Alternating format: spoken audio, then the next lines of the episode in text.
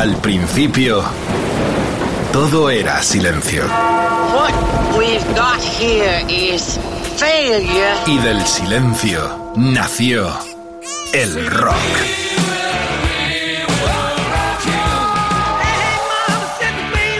Cimentado sobre diez pilares. sus diez mandamientos, sus leyes de la vida, de la muerte, del bien y del mal. Fundamentales en la historia del rock. El Decálogo. El Mariscal Romero. El decálogo de Mariscal. Oh yeah, madera el mono, que es de goma. Otra noche espectacular. Bienvenidos, colegas, amigos de Calogueros del Alma, a esta cita en Rock FM para todo el planeta y más allá, con Edu Barbosa en la producción. Tertulia Sonora, la farmacia del rock and roll, y hoy más que nunca, porque fijaros, tenemos tiritas, somos gente de paz, hagamos el amor y no la guerra. Pero tenemos 10 bandas que se pegaron en el escenario o fuera de él.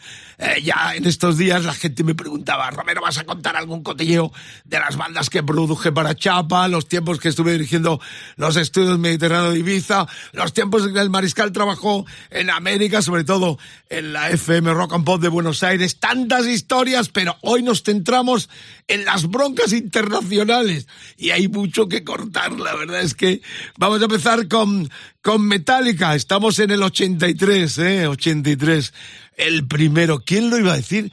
Las portadas que le daríamos en la heavy en tantas revistas, ¿no? Aquellos desarrapados eh, que venían transformando, dándole otro lenguaje nuevo a la historia del rock and roll desde la costa oeste norteamericana. Nosotros les apoyamos desde el comienzo con críticas demoledoras de otros personajes que se lo querían cargar por, porque venían con una agresividad enorme. Ya sabéis la historia, ¿no?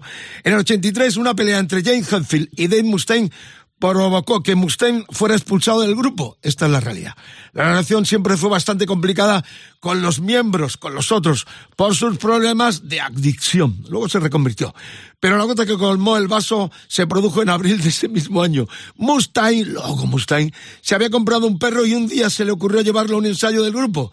Probablemente no fue buena idea, pero lo hizo.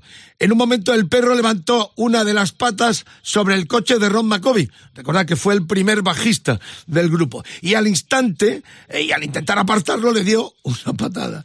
La respuesta de Mustaine fue darle un puñetazo y ese fue el principio de un final de su final en Metallica. Lo expulsaron. Bye bye, te vas. Y todo culminó con un billete de autobús camino a casa donde eh, Mustaine eh, eh, debió rumiar eh, la respuesta a lo que acababan de hacer y suceder. Su respuesta cuál fue? Crear Megadeth, otra de las grandes formaciones. Muchas anécdotas con este tipo que algunas veces he contado. Un personaje que pasó de drogata absoluto a un purista. Luego, los cuento alguna anécdota de las vividas con él. Por lo pronto, esto arranca todo tras Metal Rock FM, arriba los corazones, arriba el alma, arriba el sentimiento y sobre todo las plataformas. Donde nos escuche porque en este programa se arranca, se empieza hoy con aquel clásico de clásicos, Kill 'Em En, en, el, en julio del 83. Era el debut de Metallica bajo la independencia. Nadie los quiso. Otra vez más, las compañías de discos, eh, la ruta de los sordos se hizo realidad porque todos despreciaron lo que esta gente iba a hacer en el futuro. Precursores absolutamente grandes, geniales. Una de las bandas más vendedoras de la historia. Estamos con este Metal, Metal Militia, que recordad que en este primer disco había tres o cuatro temas firmados por Mustaine que no los pudo llegar a grabar por la historia que os contamos. A toda tralla, somos gente de paz. Pero esta noche, en el Decálogo, buen viaje por las carreteras, buena escucha. Seguimos eh, apoyando a toda la gente que nos cuida también y cuidamos nosotros y cuidamos a los demás. Esto empieza con mucha caña porque es el metal eh, militia que cerraba el Killing Ball. ¡Mátalos! A todos. Esa era la traducción.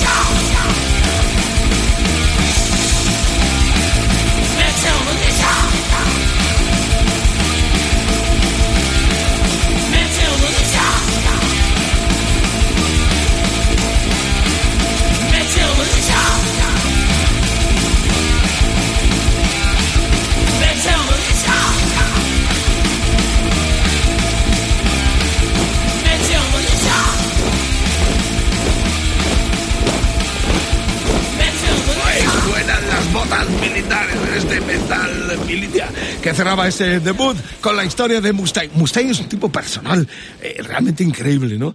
Eh, todos conocemos las historias, es otra de las bandas que volverán en este 2022. Eh, pero yendo a Tokio, cubriendo un concierto, una gira de una banda gibraltareña británica llamada Bread 77, fue invitado por el, por el grupo a, cubrir aquella conciertos en, en Tokio. Y él era cabecera de cartel. Y bueno, yo tenía una entrevista prevista con él y cuando fui quise llevar a los chicos del grupo. Naturalmente les hacía ilusión también. Y entonces le pedí permiso al tour manager, me dijo, ok, ok, eh, pero, pero eh, tenéis que venir todos con prueba de que no tenéis fiebre, de que no tenéis gripe, y era un maniático absoluto. Y el pobre, eh, fuimos para allá, y el pobre cantante nada más llegar al encuentro, tosió, y lo echó directamente, lo echó directamente. Eso fue pocos meses antes de que me lo encontrara en el en el eh, en, Londres en el concierto de despedida eh, de, diciembre del 2000 eh, eh, del 2000 exactamente estamos hablando del 2007 en Londres en el O2 cuando me lo encontré y ya lo he algunas veces discutiendo con los de la Cruz Roja no sé si estaré diciéndole, el que tosa aquí me marcho, o, lo echáis a todos los que tosan mientras yo esté viendo la despedida del de, de Zeppelin en aquel concierto mítico de diciembre del 2007. O sea, esta es un poco la, la anécdota de un personaje muy neurótico, pero que realmente ha dado un poderío enorme a la historia de ese rock eh, transgresor, progresivo, eh, el transmeta en definitiva. Bueno, la segunda píldora viene con algo más cercano y más conocido también porque estamos hablando de los hermanos David. ¿eh? Eh, dentro del género de las peleas de bandas hay un paso más que las peleas de grupos en que algunos de los miembros son hermanos, como The Kings. Ray Dave, eh, Davis, antes de formar, ya traían la rivalidad de serie desde que eran niños. Pero en este caso, el conflicto fue de uno, Dave, quien terminó a palos con el batería del grupo Mick Ebory. Este tiene su historia también.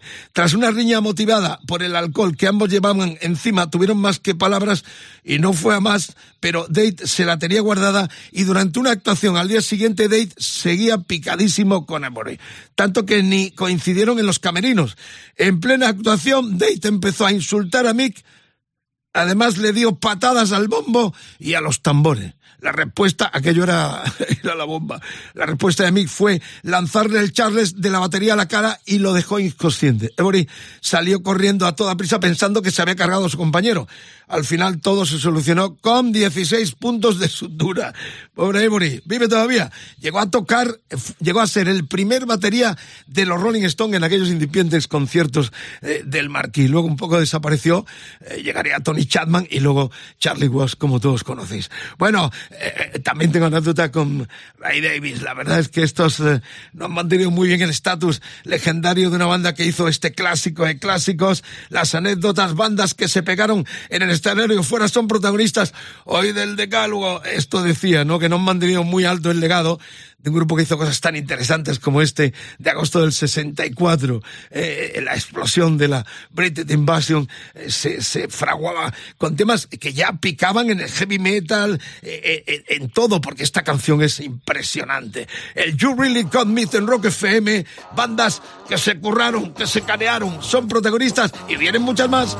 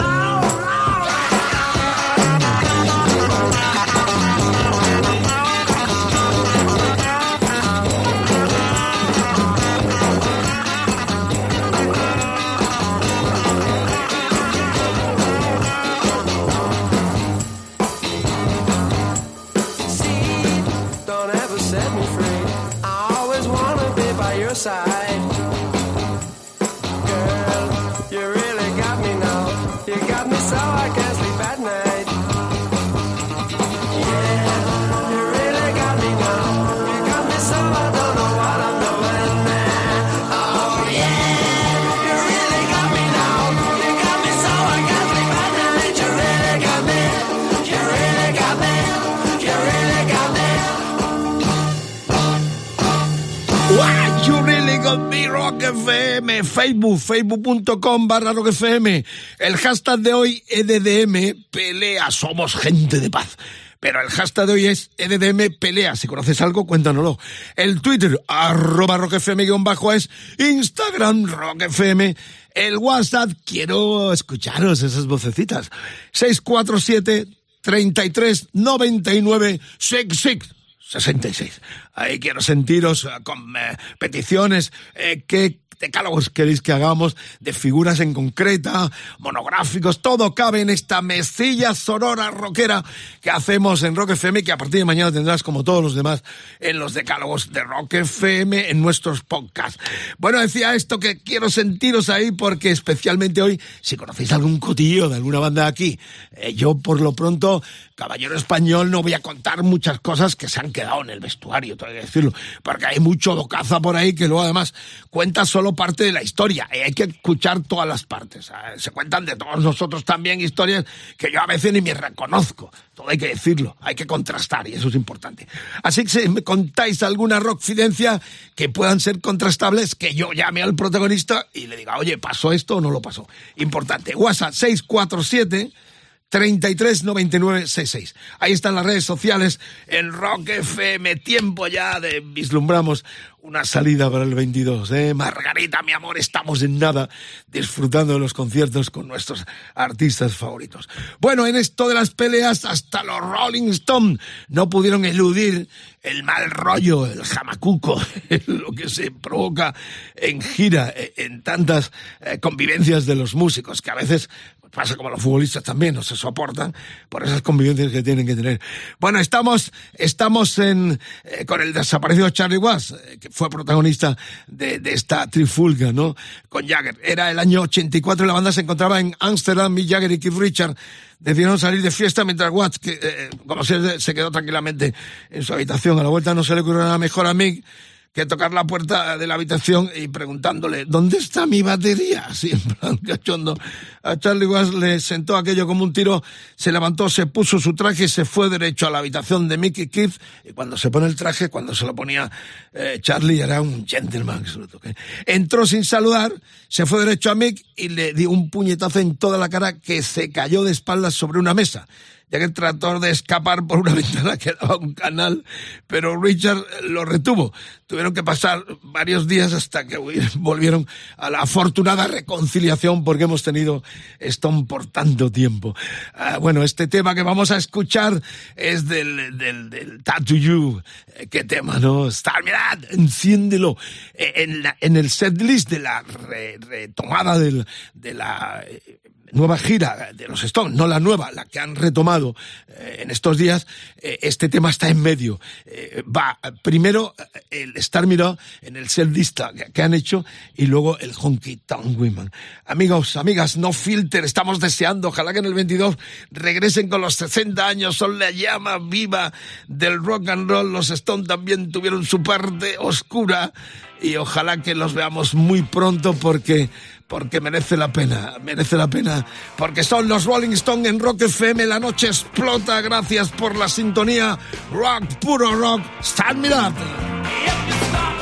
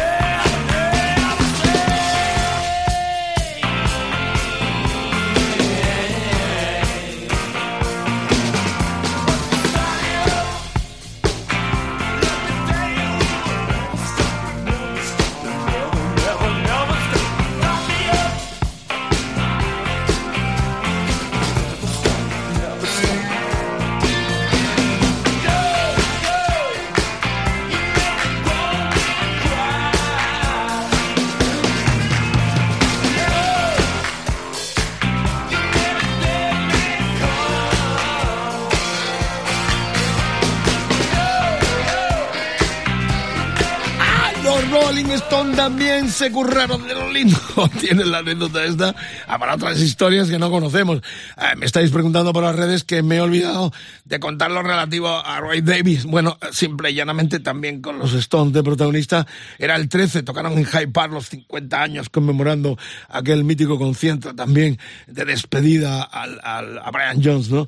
Eh, fue en Hyde Park una- un concierto enorme. Y el día anterior yo había ido porque quería ver a Elton John, que me encanta verle en directo. Pero Elton John se puso enfermo y el 12 de ese julio tocó Ray Davis.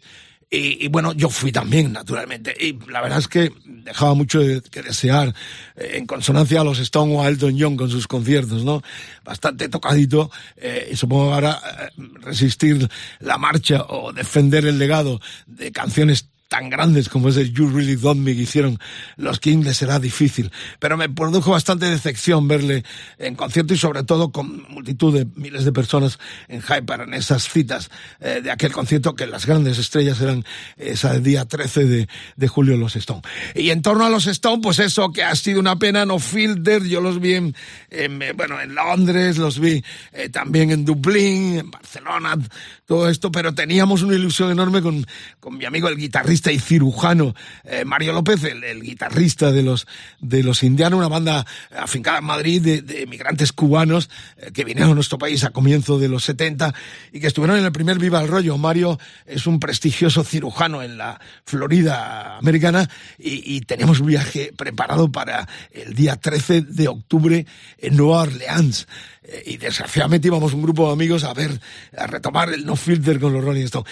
Pero desgraciadamente se suspendió el Festival de Jazz anual de, Nueva Orleans y se nos fastidió la excursión para, para verlos en directo. Fue una triste pena. Pero bueno, habrá más ocasiones porque seguro que en el 22 los tendremos en Europa de nuevo con canciones como este Terminal que sonó eh, corroborando esta historia entre Charlie Watts, Te queremos, miramos al cielo, qué enorme, y Mick Jagger con Keith Richard de protagonista. Rock FM, esto es eh, EDDM Peleas, el hashtag eh, almohadilla EDDM Peleas, cuéntanos cualquier cosa, lo que quieras, eh, colabora, interactúa con nosotros. Esto es una, una gran mesa redonda. La farmacia del rock and roll, hay de todo esta noche, se caneaban de lo lindo. El Facebook, facebook.com, barra Rock FM, el Twitter, arroba Rock FM, guion bajo es, Instagram Rock FM, el WhatsApp, sí, comunícate, 647 33 99 66. Claro, eh, me están diciendo por las redes, oh sí, otro broncas brutal. Bueno, los Guns N' Roses los he visto yo.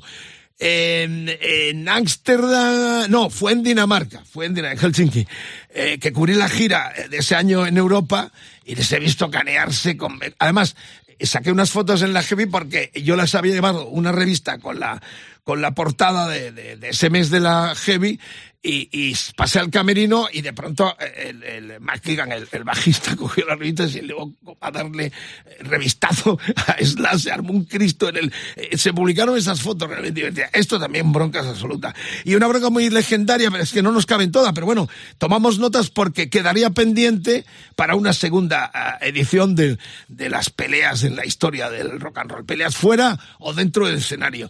Eh, también una muy célebre de Cosi Powell con Richie Blackmore que me está contando el personal. Bueno, si sabéis de alguna que nos saltemos, el decálogo son 10, es lo que hay, pues la dejáis ahí, seguro que puede haber una segunda parte y así incluimos algún alguna rockfidencia de las de aquí. Me estáis tirando la lengua. Eh, sé muchas cosas, yo produje para Chapa casi 50 discos, 50 artistas o más, con los uh, Viva el Rollo. Eh, luego el Mariscal Romero Show en directo, me he recorrido todo el país y América también, eh, llevando grupos. Eh, los tiempos en que dirigí los estudios mediterráneos de Ibiza, que allí vi de todo.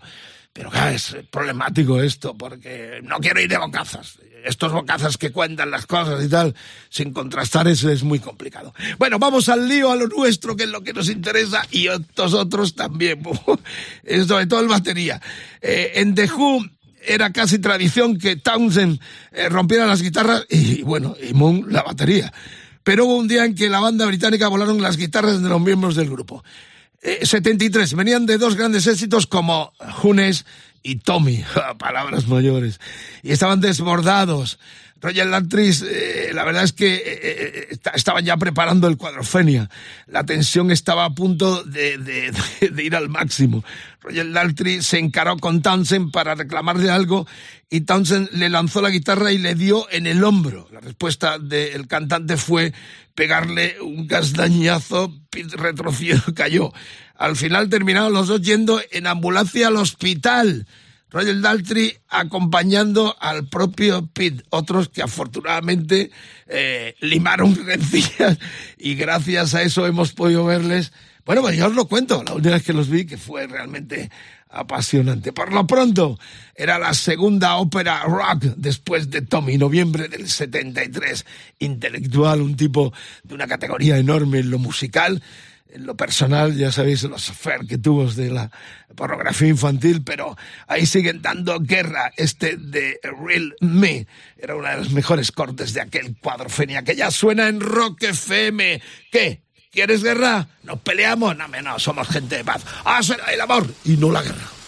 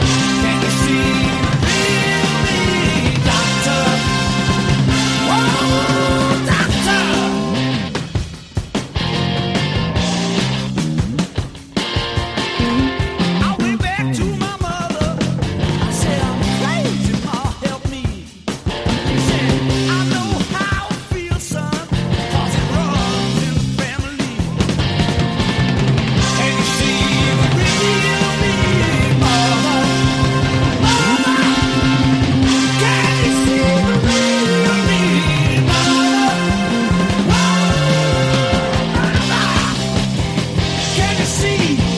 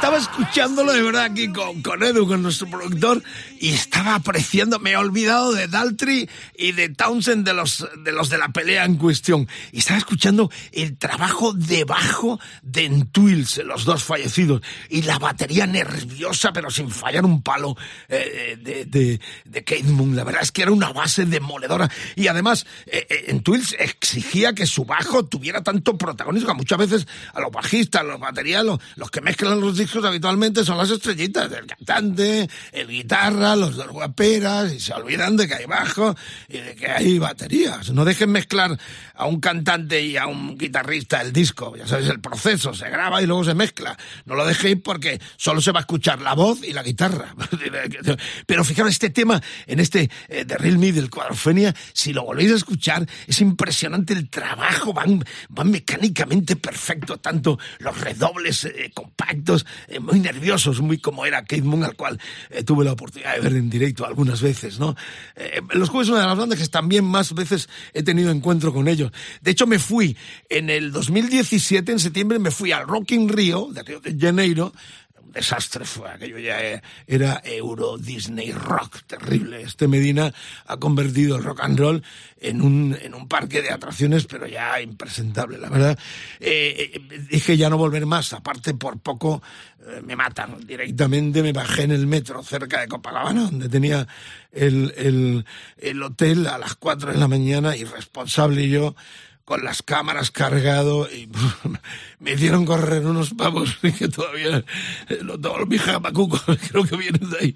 La cuestión es que es que me fui, me fui y los vi. Y, y es tan fenomenal, o sea, claro, una banda tan exagerada desde los comienzos de aquellos Monterrey, de la isla eh, de Guay, de, de, de, de Gusto, pues claro, a, a- a llegar a verles ahora, pues eh, mantienen la esencia, todo hay que decirlo, pero los años son, eh, no, no, perdonan, solo menos a los Rolling Stones por lo que estamos viendo, pero claro, eh, Daltrey ya no enarbola ese micrófono como lo hacía, eh, pero, pero sí, sí, tienen una dignidad eh, que lo que lo que les da todavía para eh, convocar a 300.000 personas en Río y, y- defender su legado de forma muy digna. Bueno, pues estos son un poco las historias que vamos mezclando, contando, y que quiero que me contéis también a través de las redes sociales, cuando los visteis la última vez a los Who, eh, qué te parece ese dueto de base entre Twills y Moon. Bueno, cosas que me contáis. Eh, El hashtag de hoy, EDM Peleas, el Facebook, facebook.com barra rockfm, el Twitter, arroba rockfm eh, guion bajo. Es Instagram rockfm, que nadie se mueva, que nadie, que nadie se me duerma, en definitiva. Esta es tu farmacia del rock and roll. Hora vampira. Ya a tener una. Eh, y el WhatsApp 647 33 99 66. Y suéltanos si quieres, si eso te vale y te sirve de terapia en estos tiempos tan jodidos, porque, porque estamos animándonos todos, pero hay gente muy tocada, Pues, tanto tiempo metido ahí, parientes, parientes, todo lo que nos ha venido los niños, las niñas. Pero bueno, vamos saliendo, vamos muy bien, como decían los obús, como decía Fortu con los obús. Ojalá que en el 22 se cumplan eh, todos los deseos. Por cierto, estamos pensando un decálogo con las bandas más deseadas para el 22. O sea que a través de las redes sociales o a través del WhatsApp nos puedes decir, pues yo quiero ver ya, ya, ya, ya a los X. Dínoslo porque vamos a pergeñar un decálogo con las fechas, con todo lo relativo a esos regresos confirmados o no confirmados eh, posibles eh, del 22. Así que ya sabes, en redes sociales o en el WhatsApp 647 33 99 66 pergeñamos con protagonistas además un, un decálogo de los más deseados para el 22 que han pospuesto y que tenemos que haberlo visto ya hace dos años o algunos que se quedaron en mitad del camino. Esa es la propuesta para nuestra distinguida clientela. Por lo pronto estamos ya en la quinta entrega, paso del Ecuador desde Decálogo a partir de mañana como todos los tendrás en rockfm.fm en los decálogos de Mariscal. Estamos eh, en el año 80. Los U2, los irlandeses, estaban de gira por Estados Unidos presentando su disco de debut, Boy pintañeros que la liaron en un club de Connecticut. Eh, el concierto no estaba yendo bien y se estaban poniendo muy nerviosos. Larry Mullen contó que Bono quería empezar la canción y él no estaba preparado. Tenía un problema con el bombo de la batería y ni siquiera tenía las baquetas en las manos. Por otra parte, Bono pensó que Larry estaba tan nervioso que se escondió detrás del instrumento. Lo que hizo fue coger la batería para demostrar, imaginaros la escena, o sea, mi batería es un cobarde y se está escondiendo en el bombo. Quita el bombo y joder, y el otro, eh, el otro salió zumbando, pues, dándole de eso y salió jalando al camerino. De hecho, intervino, intentó ayudar a Rick, pero se llevó también otro puñetazo de bono. Y acabaron, pues eso, como Rosario en la Aurora, zurrándose eh, casi todos. Al final acabaron eh, todos contra Bono, que fue el que empezó eh, el quilombo, como dicen los argentinos. Vamos con este, qué bueno, eh. Will follow de ese boy. Estamos en octubre del 80, lo producía Steve Lillywhite, uno de los grandes productores, y era el comienzo de una carrera imparable eh, con U2 sonando un día más en Rock FM. La noche es tuya, nuestra. Buen viaje por las carreteras, buena jornada de trabajo a los que están en nocturnidad y, por supuesto, buen provecho a los que nos escuchan en los podcasts de Rock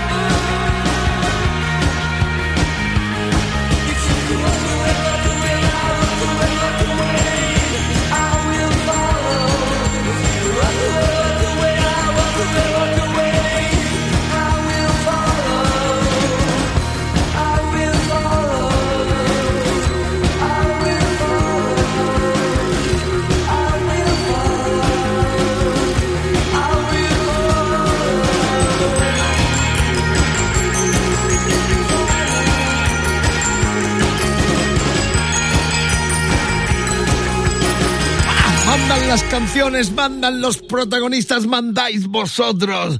I will follow los eh, eh, primerizos eh, U2 con eh, Bono al frente. Son los protagonistas, o fueron los protagonistas de esta eh, quinta anécdota de este programa que estamos transmitiendo. Bandas, 10 bandas que se pegaron en el escenario o fuera de él, eh, de, de él. O sea, cualquier sitio se da.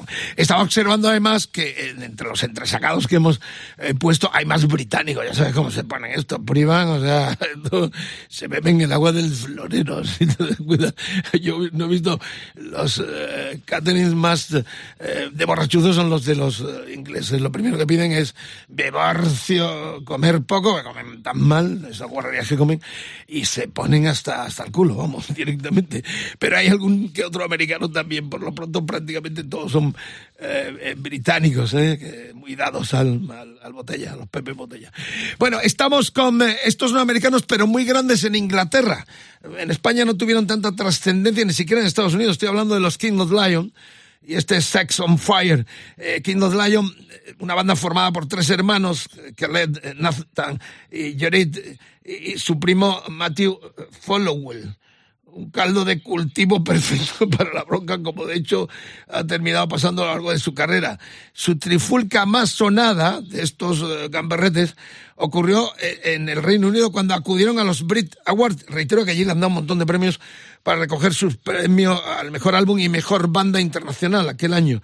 Eh, Khaled, vocalista y guitarra, se enzarzó con su primo Matthew y se zurraron, bueno, como una pandereta hasta que les tuvo que separar la seguridad en lo que parecía eh, la típica pelea de bar, como la marca de Machín, vamos, de lo lindo. Y esta es una de las historias, eh, porque lo presenció todo el mundo eh, allí en aquellos, fijaros lo que es el pintamoneo de los premios de este tipo, y de pronto estos se ponen, se canean de lo lindo. La banda es- nació en Nashville, en Tennessee, en, bueno, sitio bueno de, de, de wiki, en el 99. Y bueno, reitero, muy grandes en, Inglaterra sobre todo y todo, el mundo han vendido bastantes millones de discos. Y este es un tema muy representativo de lo que era el cuarto disco del 2008, el Sex on Fire, Kings of Lion.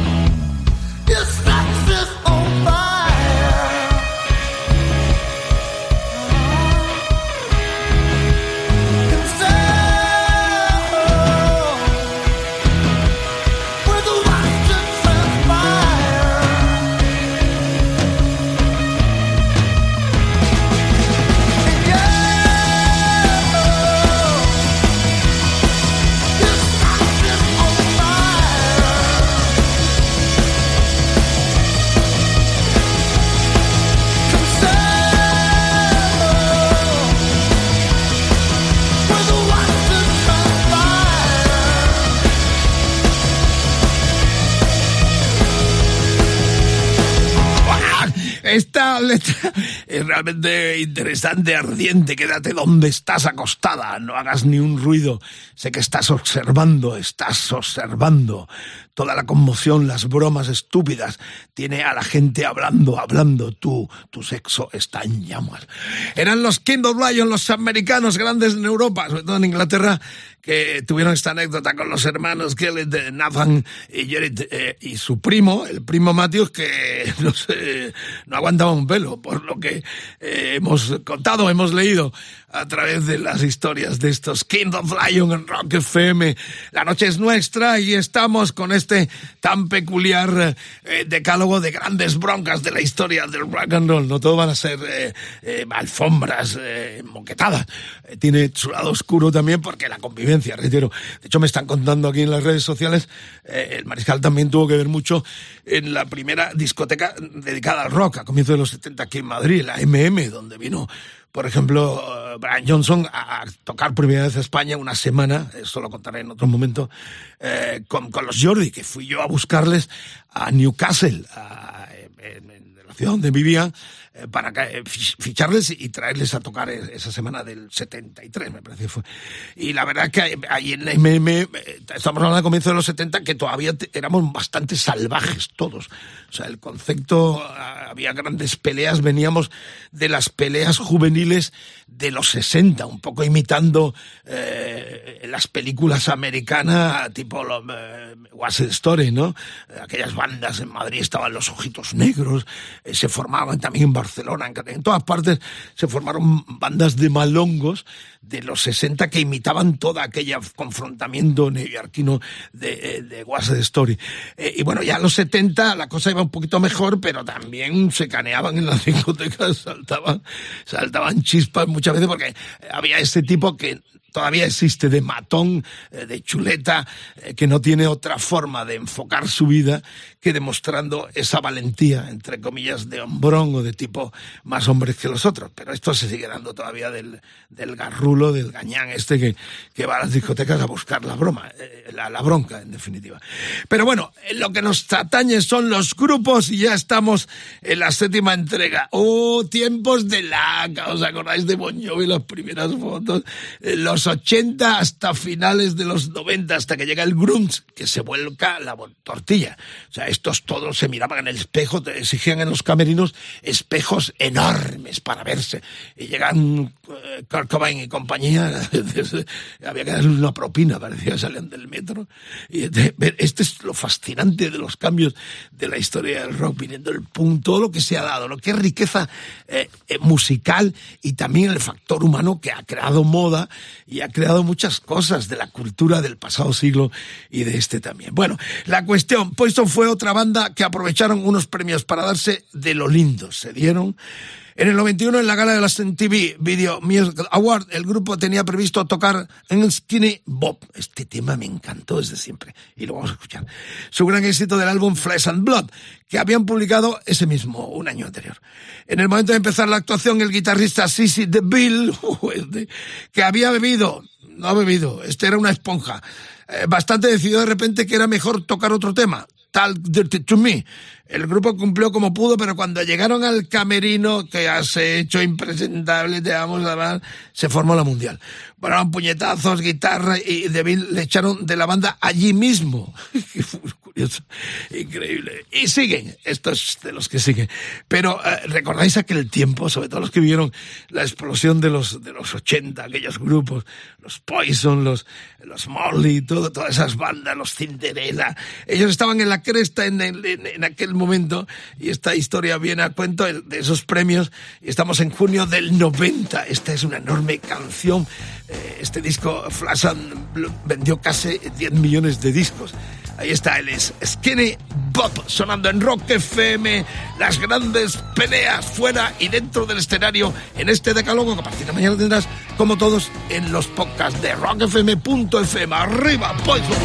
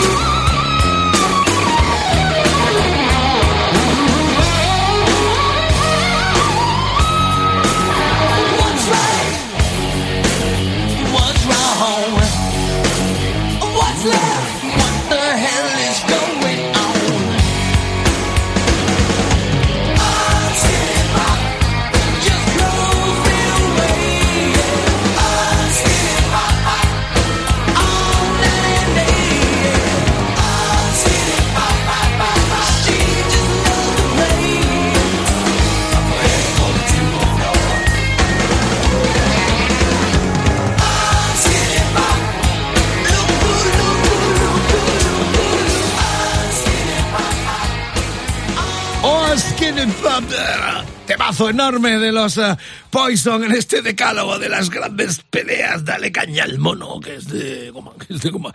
Eh, decir que están, de, son de los que también regresan en el 22 en esa gira, se montaron muy atractiva con los Motley Crue, eh, con Def Leppard y también con Joan Jett, ellos de cabecera, y en un cuarteto excepcional que estaban rulando, a punto de rular, y que la pandemia se llevó al traste, pero todos esperamos que vuelvan en el 22. Estamos ya cabalgando al 8, al 8, vuelta a América. En este caso los Eagles fueron protagonistas, era julio del 81, y los Eagles hicieron un concierto benéfico en apoyo del senador por California, Alan Cranston.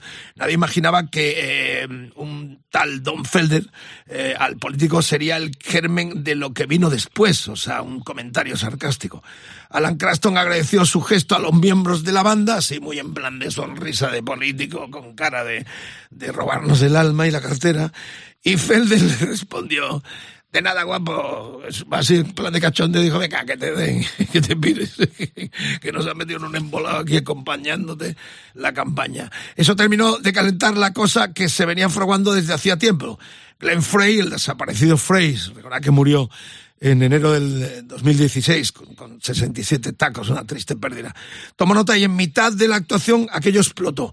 Le dijo a su compañero que le iba a patear. Felder se puso gallito en un principio, pero viendo lo que se avecinaba decidió salir por patas y escaparse del, evento.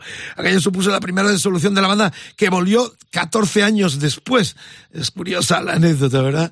Eh, aquí los tenemos, ahí sonando en Rock FM, era el de Lom, eh, de, de Lom uh, Tonight, de Long Run, ¿eh? era el sexto de septiembre eh, del 79.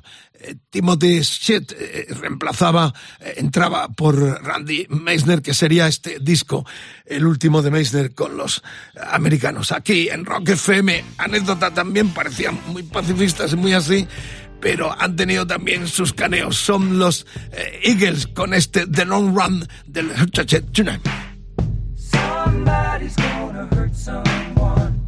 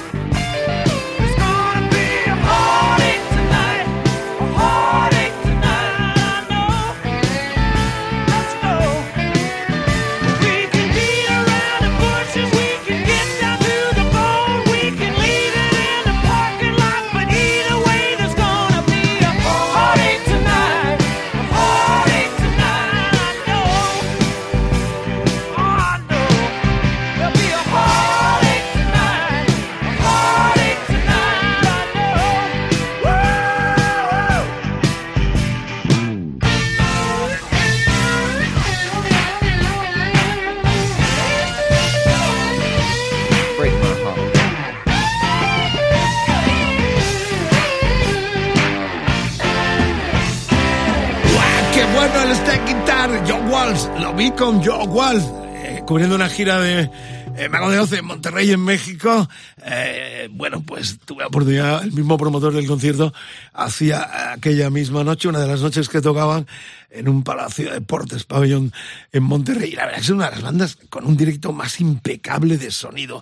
Mantiene ese estatus impresionante de grupo que no para tampoco, con Walsh al frente, ese guitarrista tan gemilongo que le dio otro sentido a las guitarras de los eh, Eagles, que también tuvieron su par de oscura, con eso que acabamos de contar, con ese Heart Chat Tonight del de Londra. Bueno, los Cream, cómo no, cómo no, los Cream, sobre todo el dueto Jack Bruce, que en paz descanse, ahora cuento anécdota eh, con relación a la isla de La Palma, y Baker sobre todo, que tenía un carácter puh, eh, terrible. Afortunadamente eh, fui de los privilegiados que los vio en el regreso del 2005 en el Royal Albert Hall de Londres, ya prácticamente los últimos coletazos de un regreso muy pedido por todo el mundo desde aquella despedida del 68 en el mismo lugar, en ese eh, lugar mítico, el Royal Albert Lo- eh, Hall londinense.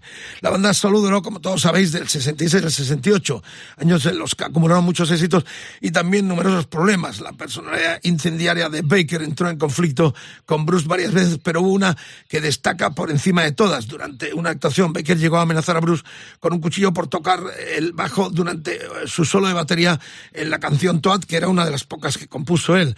Ahí se lucía enormemente. Bruce se giró de repente y le soltó que estaba tocando jodidamente alto y naturalmente Baker se encendió tanto que casi le mata. Tuvieron que separarlo. Baker es famoso porque llevaba armas, era un tipo, yo la entrevisté antes de traerle a España en el 80, si no mal recuerdo, en, Park. Hay una entrevista personal con Robert Mills, el promotor, eh, que lo trajo aquí en nuestro país a tocar en un pabellón, en el caso de Madrid, y la verdad es que acabó tirando el catering que no le gustó a la cabeza del pobre Jesús Caja, fallecido, el, el manager que fuera Barón Rojo también y promotor, y, y era un tipo realmente peligroso que tenía momentos de calma. Eh, recordad que Paul McCartney va a grabar el Band on Run a África, donde estaba él, y también historias eh, truculentas de este pavo. Eh, sobre todo, Baker era un personaje peligroso. Eh, vamos a escuchar un, clásico, además vamos a escuchar algo de lo que yo vi eh, en ese eh, mayo del eh, 2005 en el Royal Albert Hall. Es, una de las canciones, ya- Bruce ca- tocaba y cantaba en una banqueta, eh, no, no bajo, no bajo, sino banqueta altita que le daba para el micrófono, y, a- y yo creo que no se miraron en ningún momento. E- Esa reunión de los Cream eh, clamada, de hecho, eh, hubieron como tres millones de peticiones de gente que quiso ir a esos cuatro, cuatro o cinco días que hicieron en el Royal Albert Hall. Eh, pues fue una de las más aclamadas y pedidas reuniones de la historia. Pero se hizo, se hizo. Y vamos a pinchar de ese concierto la versión que hizo, que es fascinante, enorme, eh, cantando y tocando el bajo, eh, el mismísimo Jack Bruce.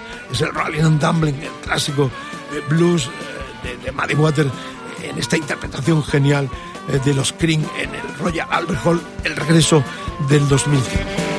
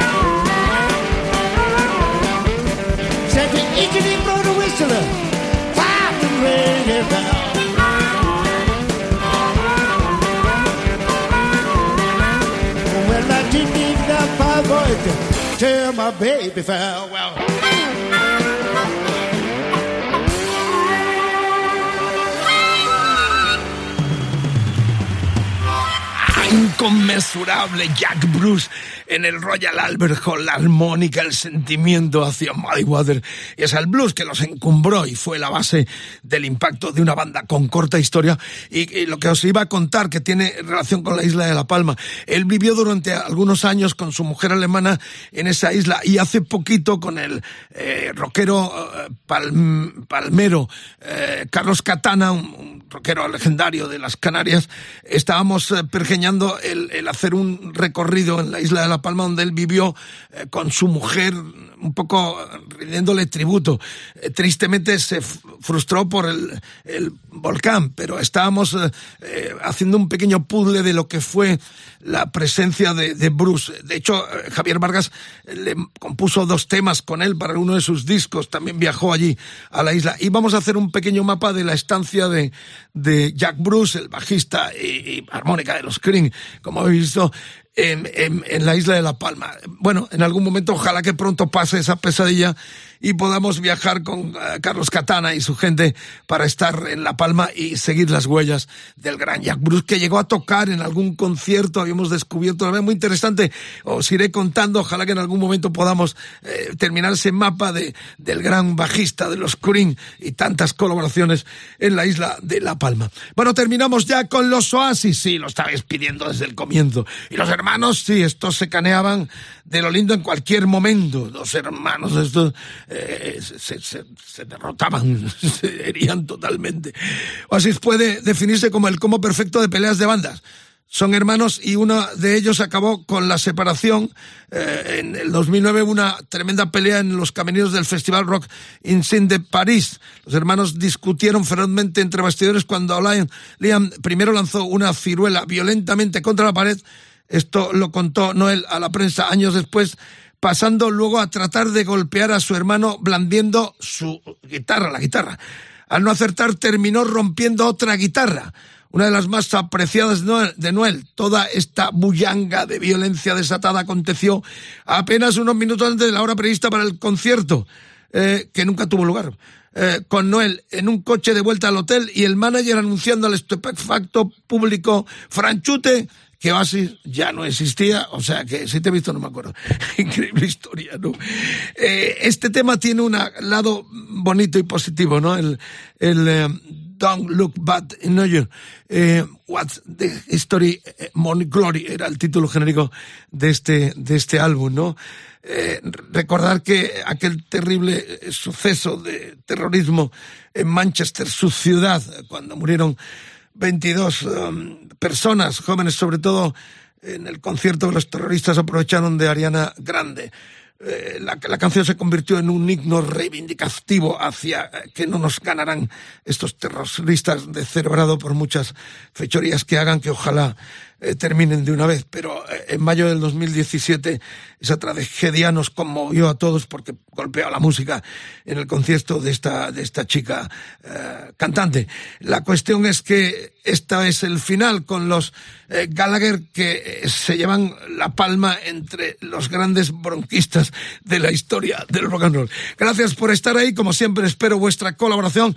El hashtag de hoy EDDM Peleas, el Facebook facebook.com barra rockfm, el Twitter arroba rockfm guion bajo es, Instagram rockfm el WhatsApp para que nos pidáis lo que queráis, 647, o participáis también, 647 33 99 66. Bueno, lo hemos decidido ya.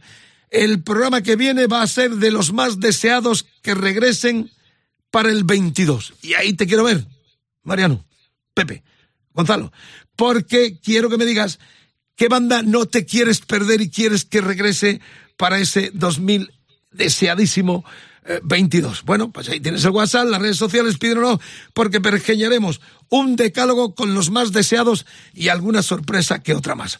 Por lo pronto, con Edu Barbosa en la producción, saludos del Mariscal Romero, terminamos con los hermanos eh, Gallagher y este tema tan atractivo, tan eh, bonito, tan de melodía preciosa, de lo mejor que hicieron estos que estaban destinados a ser los Beatles de, de una nueva época, de una nueva etapa, pero que se quedaron muy bajito de los genios de Liverpool. Manchester dio también otra gran banda con estos tipos, pero realmente nada que ver con los Beatles, como de algunos críticos intentando terminar con la eh, supervivencia del rock más potente, dijeron, no, Oasis barre todo, eh, estos son los Beatles revolucionarios, y la verdad es que no se quedaron, se quedaron, no en muy poquito, pero sí en una banda bastante mediocre eh, en relación a lo que se esperaba de ellos. Bueno, sin más preámbulo, gracias por la escucha. A partir de mañana, como todos, en los podcasts de rockfm.fm, otro decálogo con este grito, triste grito, pero que somos gente de paz, hace la voz y no la guerra. Diez bandas que se pegaron en el escenario o fuera de él. Es el caso de los hermanos Gallagher con Oasis. Slip inside the eye of your mind. Don't you know